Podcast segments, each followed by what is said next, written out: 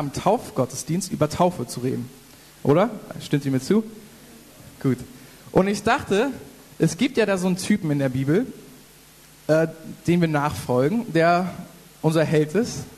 Und dann dachte ich, was ist naheliegender, als über die Taufe von Jesus zu reden? Wer wusste, dass Jesus getauft wurde? Mal kurzes Handzeichen. Okay, dann fangen wir nicht ganz von vorne an.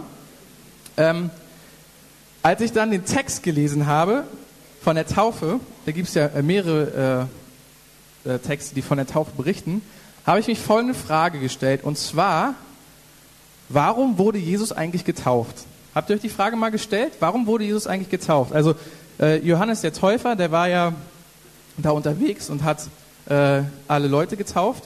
Danke, Adi. Ähm, und es war ja eine Taufe äh, zur, zur Buße von Sünde quasi. Ne? Aber wir wissen ja alle aus der Bibel, Jesus lebte ohne Sünde. Also warum wurde Jesus eigentlich getauft?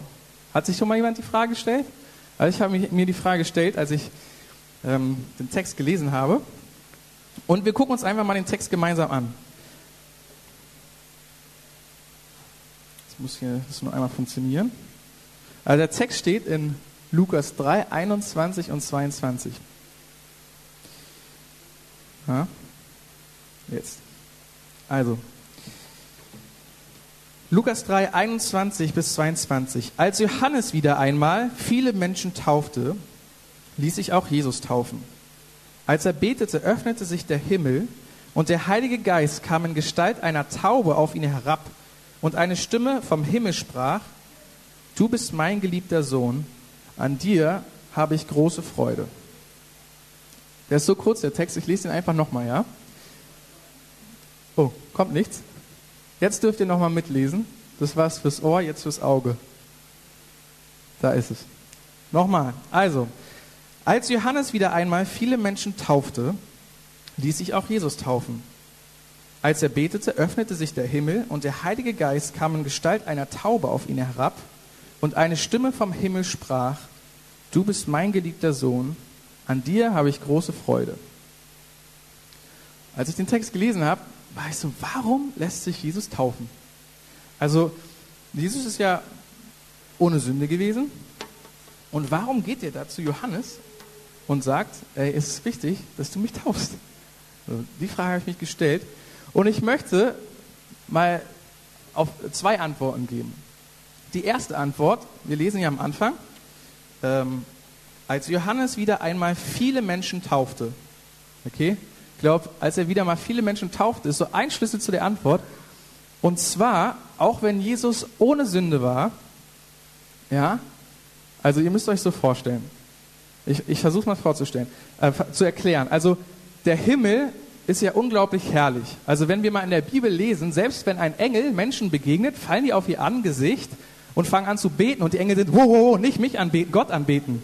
So, weil die Herrlichkeit, die vom Himmel kommt, so großartig ist, dass wir uns hinwerfen müssen und wir, wir wissen nicht, wie wir reagieren sollen. Okay? Und jetzt versucht mal zu überlegen, wie, wie müsste das dann mit dem Sohn Gottes sein? Ja, wenn der Sohn Gottes im Himmel ist und die ganze Herrlichkeit, die ganze, die ganze Pracht Gottes ist im Himmel. Und ähm, jetzt sagt Jesus zu ihm, äh, jetzt sagt, sagt Gott zu ihm, ey, die Menschen liegen mir so am Herzen, so ich, ich muss sie irgendwie packen, ich muss sie erreichen. Ähm, und deswegen, weil ich die so sehr liebe, schicke ich dich runter zu den Menschen, dass du wie einer der Menschen wirst. Und das ist eine, der, eine Antwort, die ich denke, die der Text gibt, warum Jesus sich taufen lässt. Diese, die Taufe war ein Ausdruck davon, dass Jesus zu uns Menschen gehört. Alle ließen sich taufen. Alle. Und Jesus kam dazu und sagt dazu, ich äh, lass mich auch taufen. Ich gehöre jetzt zu euch. Ich bin, ich bin jetzt ein Mensch, wie ihr. Mit allen Beschränkungen, mit allen Limitierungen. Ich habe darüber nachgedacht, ne? wenn, wenn Jesus äh, im Himmel war und zu Lobpreismusik zum Beispiel getanzt hat, ja, ähm, dann wurde der nicht müde. Wenn er jetzt aber auf der Erde war und rumgelaufen ist, ja, und dann kam da wieder jemand und wollte was, dann kam da wieder jemand, aber wollte was, dann stand er auf einem Riesenberg und hat für Stunden ge gepredigt und dann wurde er einfach müde. So, lesen wir, dann legte er sich ins Boot und schlief. Und ähm, er wurde auch hungrig. Also nach so viel Aktion am Tag war einfach, oh, ich habe Hunger. Also. Und diese Gefühle ähm, zeigten ihn alle, er ist ein Mensch. Und alle anderen wussten, oh krass, ey, Jesus ist Mensch geworden. Und das ist meine eine Antwort. Und die andere Antwort, die geht damit Hand in Hand und äh, die begeistert mich noch fast viel mehr. Die andere Antwort ist, Jesus wusste, als er sich am Anfang taufen ließ, also ihr müsst wissen, ist noch nichts passiert bis da. Ne? Er hat äh, zu Hause als Handwerker mit seinem Vater gearbeitet und jetzt war es kurz davor, dass sein Dienst beginnt und er geht erstmal hin, lässt sich taufen. Und Jesus wusste, was auf ihn zukommen würde. Jesus wusste, dass, ähm, dass irgendwann im Laufe der nächsten Jahre die Sünde der ganzen Welt auf ihn liegen würde. Ja? Ähm, warum hat sich Jesus taufen lassen? Erste Antwort, es war ein Ausdruck dafür, dass er sich zu uns sündigen Menschen gesellte. Und jetzt, zweiter Punkt, die Taufe war eine Vorbereitung auf das, was kommen sollte.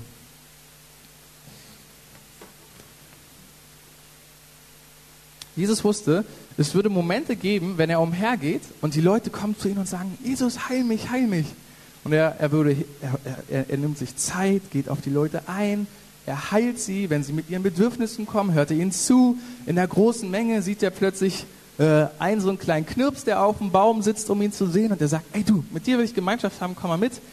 Ähm, und Jesus investiert sich hier und Jesus investiert sich da. Ähm, und er wusste, die Leute, die würden ihn auslachen so. Es würde der Moment kommen, wo die Leute ihn auslachen würden. Sie kommen alle zu ihm gerannt, wollen was von ihm, aber er wusste, die Menschen, denen ich gerade, die ich liebe, die ich, die, ich gerade alles gebe, die würden an einem Punkt sich gegen ihn wenden. Selbst mit seinem besten Freund, ne, der hat ja äh, zwölf Kollegen im Schlepptau, mit denen er umhergezogen ist, die Jünger. Und es waren seine guten Freunde. Und er wusste, selbst einer von seinen guten Freunden würde ihn am Ende verraten, was zur Kreuzigung führt. Und dann denke ich mir, wenn ich an Gottes Stelle wäre, was würde ich meinen Sohn mit auf den Weg geben, zu sagen, na pass auf, du wirst dich auf der Erde investieren, du wirst für die Leute sterben und während du noch am Kreuz hängst, werden die dich auslachen, anspucken, äh, obwohl du gerade für sie stirbst und sie werden es nicht verstehen. Ja? Sie werden nicht verstehen, was du für sie tust. Was gibst du deinen Sohn in dem Moment mit auf dem Weg, dass, dass, dass er das durchhält oder dass, dass er ermutigt ist, weiterzumachen. Und es hat mich irgendwie total bewegt, dass ich dachte, Jesus wusste, als er getauft wurde, es wird der Tag und der Moment kommen, an dem die, die Sünde aller der ganzen Welt auf ihn liegen würde. Und ich habe darüber nachgedacht. Ich weiß nicht, ob ihr euch mal die Frage gestellt habt, habt was eigentlich das Schlimmste äh, für Jesus am Kreuz war. Also ich habe gedacht, die Schmerzen müssen ja höllisch gewesen sein. War das vielleicht das Schlimmste? Oder er wusste, er stirbt für die Menschen und die bespucken und beschimpfen ihn. War das vielleicht das Schlimmste? Einfach dieses Gefühl, krass, ey, ich mache das gerade für euch so äh, und ihr kapiert es gar nicht. Oder, und das glaube ich, war für ihn das Schlimmste, Jesus war immer in der Herrlichkeit Gottes. Er war nie getrennt von seinem Vater, nie. Ja? Er war immer im engen Kontakt mit seinem Vater. Im Himmel hat er tiefe Gemeinschaft. Selbst als er auf der Erde war, ja, ähm, lesen wir, wie er sich zum Gebet zurückzog und die coolsten Sachen erlebte mit Jesus und äh, immer noch in Gemeinschaft war mit Jesus. Aber als er am Kreuz hing und die ganze Sünde der Welt auf ihn kam, da riss es eine Schlucht zwischen ihn und seinem Vater und er war zum ersten Mal getrennt von seinem Vater. Und ich glaube, dieser Schmerz, als Jesus am Kreuz hing, und da lesen wir, er sagte, hing am Kreuz und sagte, Vater, Vater, warum hast du mich verlassen? Dieser Schmerz war, glaube ich, der schlimmste Schmerz für Jesus in dem Moment. Und äh, ich weiß nicht, ich habe euch bestimmt schon mal die Frage gestellt, warum musste Jesus eigentlich sterben? Habt ihr euch die Frage schon mal gestellt? Vielleicht habt ihr ein paar Antworten. Ich gebe euch auch eine Antwort. Ähm, wir haben ja bestimmt ein paar Juristen in der Gemeinde, die würden mir zustimmen. Und zwar, wenn eine, äh, eine ein äh, krimineller Akt geschieht, also eine, eine Straftat. Und stellen uns vor, der Angeklagte kommt vor dem Richter und der Richter guckt so auf ihn runter und sagt, ah, du hast gemordet? Hm, ist okay. Lass ihn gehen, er ist frei. Ist okay. Wäre das gerecht? Nein, richtig, gut geantwortet. Es wäre nicht gerecht. Gerecht wäre, wenn der Richter sagen würde, pass auf, du hast gemordet, du hast äh, ähm, das Leben geraubt von jemand anderen, du bekommst dafür eine Strafe. Ich bin ein gerechter Richter. Und die Bibel sagt, Gott ist ein gerechter Richter. Und weil Gott ein gerechter Richter und ein gerechter Gott ist, kann er Sünde und äh, Schuld nicht einfach sagen, Psch, ist schon okay, du hast deinen Nächsten voll umgenietet, so, das passt schon, ey, kein Ding. Sondern, weil Gott gerecht ist, hat er gesagt, nein, ich kann es eben nicht so dastehen lassen. Äh, Sünde, also es gibt ja den Bibelvers, Sünde, der Sünde sollt ist der Tod, also auf Hochdeutsch. Ähm, wer falsche Entscheidung trifft oder Sünde begeht, der verdient den Tod. Und ähm, dann lesen wir weiter in den Evangelien und da, da hören wir dann auch zum Beispiel in Johannes 3, so sehr hat Gott die Welt geliebt, dass er seinen einzigen Sohn für uns gab. Ja, er gab seinen einzigen Sohn für uns, weil Jesus war ohne Sünde. Und nur jemand, der ohne Sünde war, konnte die Sünde der ganzen Welt auf sich nehmen. Also hat, Jesus, hat Gott Folgendes gesagt, pass auf, ich schicke meinen Sohn, der ohne Sünde ist, und er stirbt für euch. Und die ganze Sünde kommt auf ihn, so damit, dass ihr, also jeder einzelne von euch und auch in den letzten 40.000 oder sonst Jahren, ähm, dass jeder von euch die Möglichkeit hat, mit mir Beziehung zu haben, weil die Sünde reißt ein Loch zwischen uns und den Vater. Also sagt er, pass auf, ich schicke meinen Sohn, äh, der, der stirbt für euch. Und wenn ihr sagt, ich nehme dieses Geschenk an, dass er für mich stirbt, ey, dann zack, ist die, sind wir frei von der Sünde. Und äh, manche sagen dann, ja, wir wollen es bekennen und lassen sich taufen. Das ist ja, was ihr heute macht. Ähm, und das bewegt mich. Da denke ich, äh, das ist doch, das, das ist doch eine krasse Sache. Und äh, ich weiß nicht, guckt ihr gerne Filme? Ich gucke total gerne Filme. Und eines meiner Lieblingsfilme, den kann ich auch gleich empfehlen, wenn ihr gute Filme mögt, ist äh, der Film Narnia. Ich glaube, die meisten von euch haben den wahrscheinlich schon mal gesehen. Ähm, und ich möchte euch gleich einen ganz kurzen Ausschnitt aus Narnia zeigen, weil Narnia äh, symbolisiert in der Geschichte so die Geschichte Jesu. Und zwar, der, der Filmclip wird gleich da einsetzen, ähm, wo der Löwe, der König von Aslan, also es ist wirklich ein Löwe, der regiert über Aslan, der wird äh, getötet, weil eines dieser vier Kinder, die in die Welt eingetaucht ist, verrät die anderen Kinder. Okay? Und dann gibt es äh, da die böse Hexe, äh, an die er sie verrät, und die sagt, geht dann äh, zum König Aslan und sagt dann zu ihm, pass auf, hier ist ein Verrat geschehen und Verrat bedeutet der Tod. Oder man muss bestraft werden für den Verrat. Und dann sagt Aslan, der Löwe, okay, pass auf, der Junge hat Verrat begangen, aber ich nehme die Konsequenzen auf mich. So, lass den Jungen in Ruhe, ich komme mit. Und so kommt der Löwe dann mit und wird von der Hexe und dem Gefolge getötet. Und die Szene, die jetzt kommt, die hat mich total bewegt, weil so eine sehr gute Veranschaulichung eigentlich für das ist, was Jesus für uns getan hat.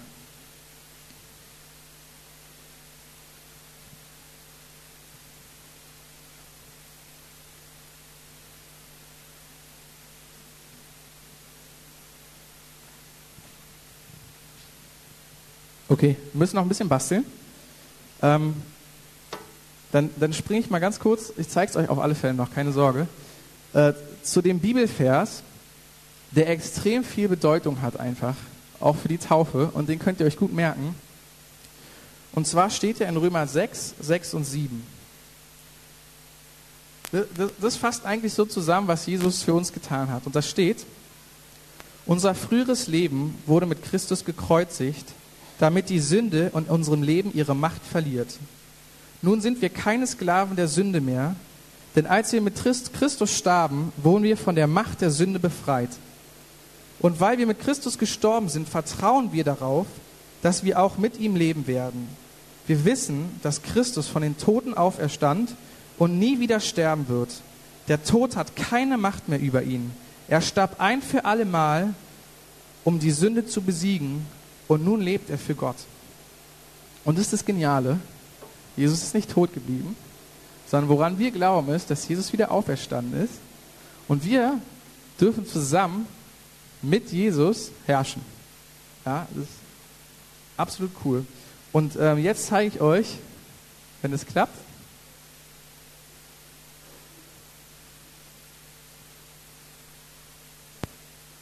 Okay, neuer Versuch. War mal Versuch.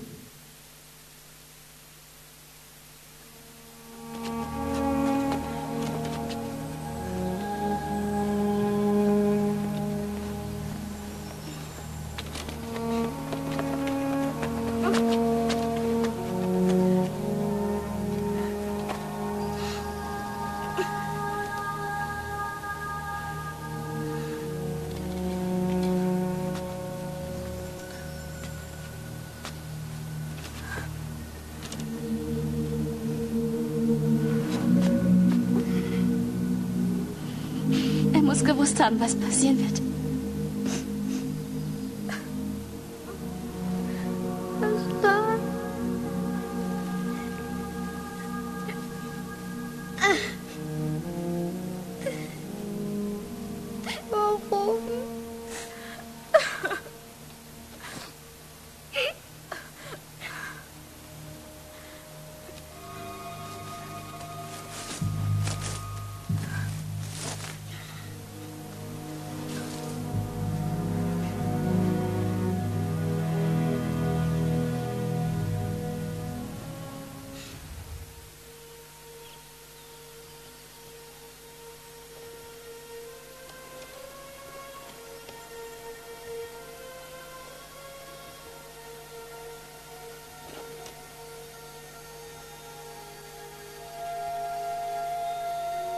Wir sollten gehen.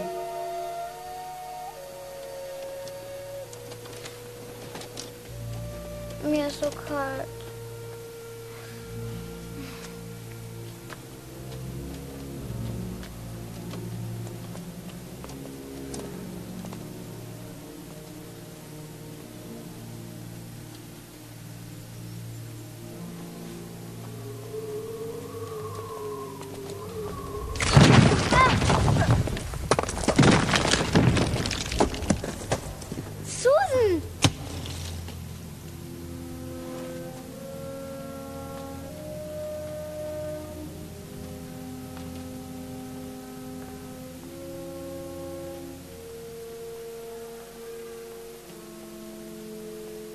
Ist Aslan? Was haben Sie getan?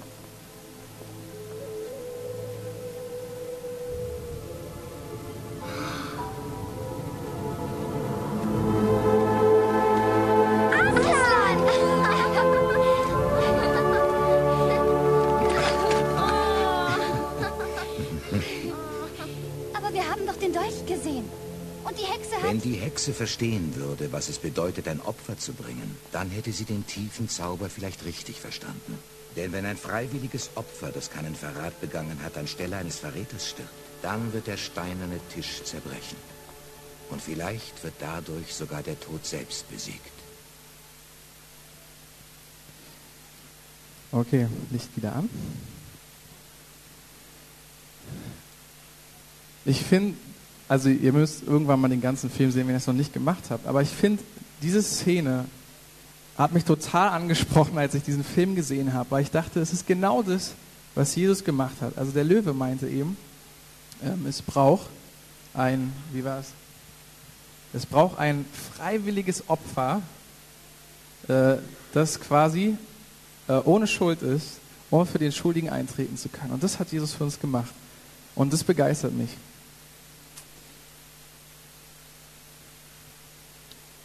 Vor etwa vier Jahren äh, kam ich von meiner Jüngerschaftsschule zurück, also so eine Bibelschule und so ein Charaktertraining und so und so weiter für ein Jahr. Äh, und als ich wiederkam, ich war so top begeistert. Ja, ich dachte, ich komme wieder und ich verändere die Welt. Ich war top motiviert äh, und habe mich sofort eingebracht und äh, voller Begeisterung, voller Power. Äh, und es war dann im September und Anfang Januar saß ich dann auf der Hochzeit von meinem Cousin am Tisch und ähm, merkte dann, boah, ey, bin ich fertig. Ich fühle mich irgendwie so alle. Ähm, irgendwie waren die Dinge nicht so gelaufen, wie ich sie mir vorgestellt habe. Und ähm, ich hatte mir irgendwie noch mehr gewünscht, noch mehr irgendwie, dass das vorangeht. Und ich dachte, oh, woran liegt es nur? Und ähm, irgendwie, ich habe mich doch investiert in, in die Leute, habe ich alles richtig gemacht. Und, oh, hat, und, und ich selber erstmal, ich dachte, oh, jetzt, jetzt würde es noch mehr weitergehen, jetzt, jetzt würde ich noch mehr Sachen erleben und irgendwie saß ich da an dem Hochzeitstisch und dachte, hm, also irgendwie fühle ich mich gar nicht so begeistert wie vor vier Monaten. Und dann kam, ich weiß nicht, kennt ihr Konstantin Kruse, der war, äh, ist in der Spandauer Gemeinde, der ist jetzt irgendwo Pastor Nürnberg, der war auch auf der Hochzeit und der setzte sich an den Tisch von mir und fragte mich, äh, Fiete, sag mal, wie geht's dir eigentlich? Und dann schilderte ich ihn so, ja, ich war so top motiviert und jetzt irgendwie, oh, irgendwie fühle ich mich so leer und ich weiß auch nicht, irgendwie, ja. Und dann guckte er mich an und sagte, weißt du, was, was das Erste war, äh, was Gott zu Jesus gesagt hat, bevor er seinen Dienst begonnen hat? Meinte ich, hm, ja, keine Ahnung, was denn? Und dann erzählte er mir die Geschichte von Jesu Taufe und erzählte mir, was, was das Erste war, was, was Gott zu Jesus gesagt hat, als er getauft wurde und er rauskam und betete und der Himmel sich öffnete und der Heilige Geist kam, äh, sagt Jesus zu ihm, du bist mein geliebter Sohn, an dir habe ich Freude. Dachte ich, boah, das ist ja cool. Und er meinte zu mir genau das, was ich euch gerade erzählt habe. Jesus wusste genau, was vor ihm steht. So, er würde sich voll investieren, so, und die Leute würden es nicht kapieren. So, er würde seine Liebe ausschütten über sie und er wusste, sie werden ihn wahrscheinlich nicht zurücklieben. Dann dachte ich, äh, genauso fühle ich mich auch ein bisschen. Und er meinte, und weißt du, was Gott zu ihm gesagt hat? Hat nicht gesagt, ey, packst du schon, Kollege, machst du schon, Kopf hoch, weiter geht's. Sondern was Gott dachte, was muss mein Sohn hören, war, du bist mein geliebter Sohn, an dir habe ich Freude. Und das hat mich total bewegt. Und ähm, vor, also jetzt, dann sind wieder ein paar Jahre umgegangen, war ich wieder bei, ähm, letztes, letztes Jahr waren wir auf der Move, diesen großen Polen-Einsatz, das habt ihr vielleicht mitbekommen. Und an der Anfang der Zeit dachte ich auch wieder, oh, irgendwie ist doch alles so kompliziert. Irgendwie, warum muss es immer so kompliziert sein mit Gott? Man, man wünscht sich so seine Nähe und dann hat man das Gefühl, irgendwie ist er gar nicht da. Und äh, ich weiß nicht, ob ihr, ihr, manche lächeln so ein bisschen, vielleicht kennt ihr so eine ähnliche Situation. Und ich war dann so und dachte, ach Gott, warum ist das nur so kompliziert manchmal? So, ich will doch einfach nur in deiner Nähe sein und dich, dich lieben und äh, das auch irgendwie zurückspüren. Und dann kam mein Cousin auf mich zu und den erzählte ich auch wieder, wie es mir geht. Und er meinte, guckte mich an und meinte, Fiete, mit Jesus zu gehen ist einfach. Dachte ich, naja, ne, kann man so leicht sagen. Und er meinte, weißt du was? Weißt du, was Gott zu dir sagt? Gott sagt zu dir, Fiete, ich liebe dich, du bist mein geliebter Sohn, an dir freue ich mich. Dann weißt du, warte mal, das wurde mir doch erst gesagt vor ein paar Jahren. Und, und das hat mir, hat mir so ins Herz gesprochen und dachte, ey, das stimmt wirklich. Wenn ich kapiere, wie sehr mein Vater im Himmel mich liebt, dann werden Dinge auf einmal ganz einfach. Also als ich mit meiner Frau damals zusammengekommen bin, mit Nadi, ähm, musste mir Nadi nicht erzählen, du sollst keine anderen Frauen haben neben mir oder ähm, ey, ne, pass mal gut auf hier, dass du nur mich begehrst, sondern, also ist hoffentlich heute immer noch zwischendurch so, ne? Aber, ähm, also ist so.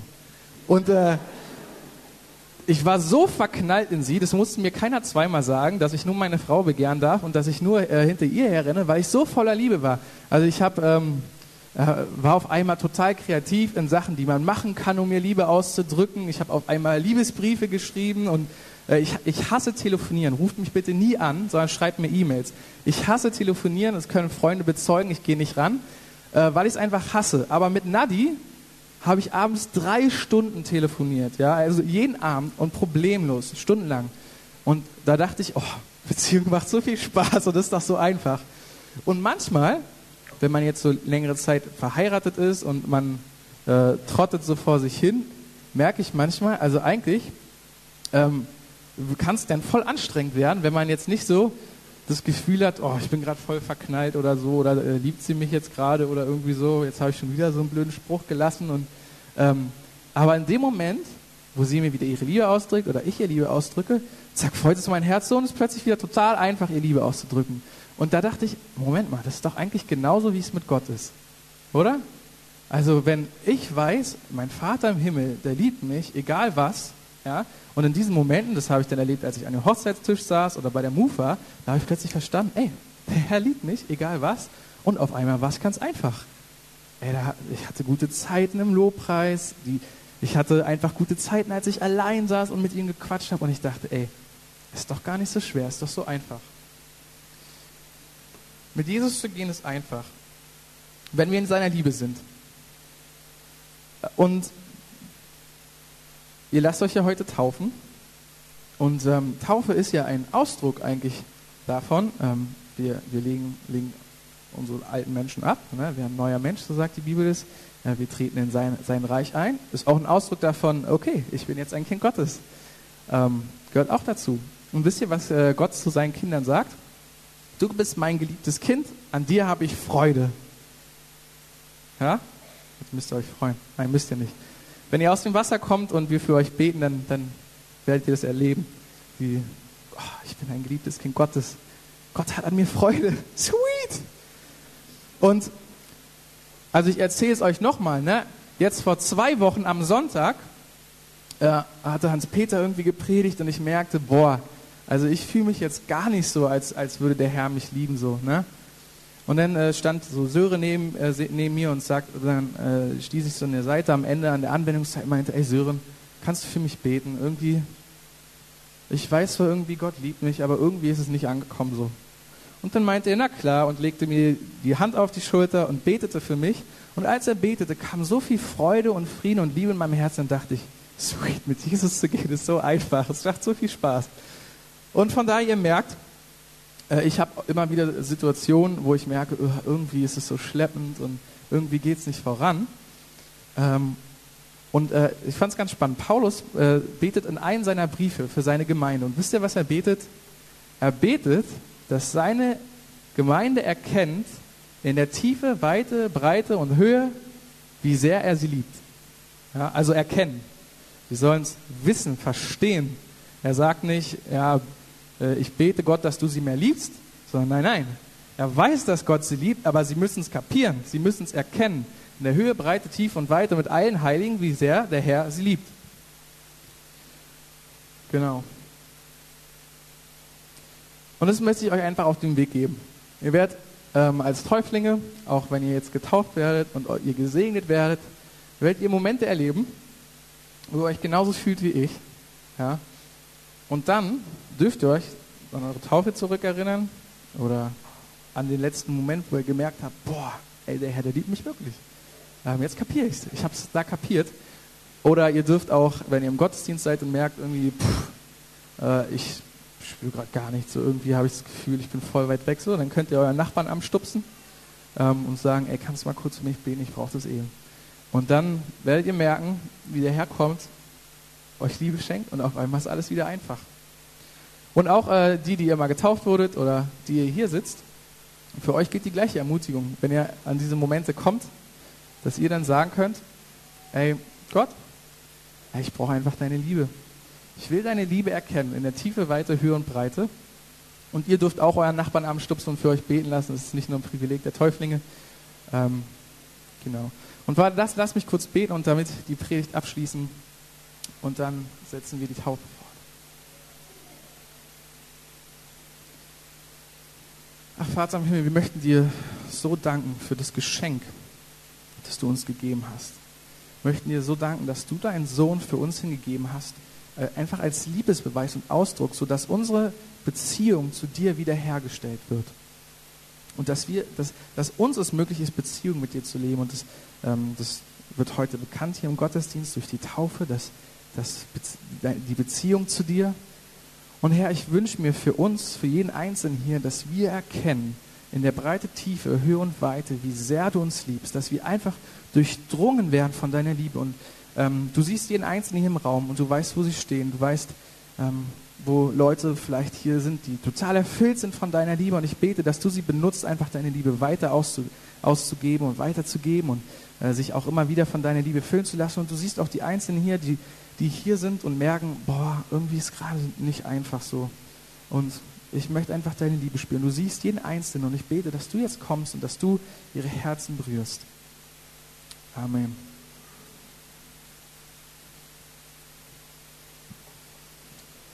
Vielen Dank, Fiete. Gut, ihr seid schon ganz aufgeregt, weiß ich. Das hippelt neben mir. Und ähm, ich freue mich total auf die Taufe. Erzähle immer wieder Als ich mich taufen lassen habe mit 15, die Kinder haben auch davon gehört, stelle ich fest. Es war ein ganz besonderer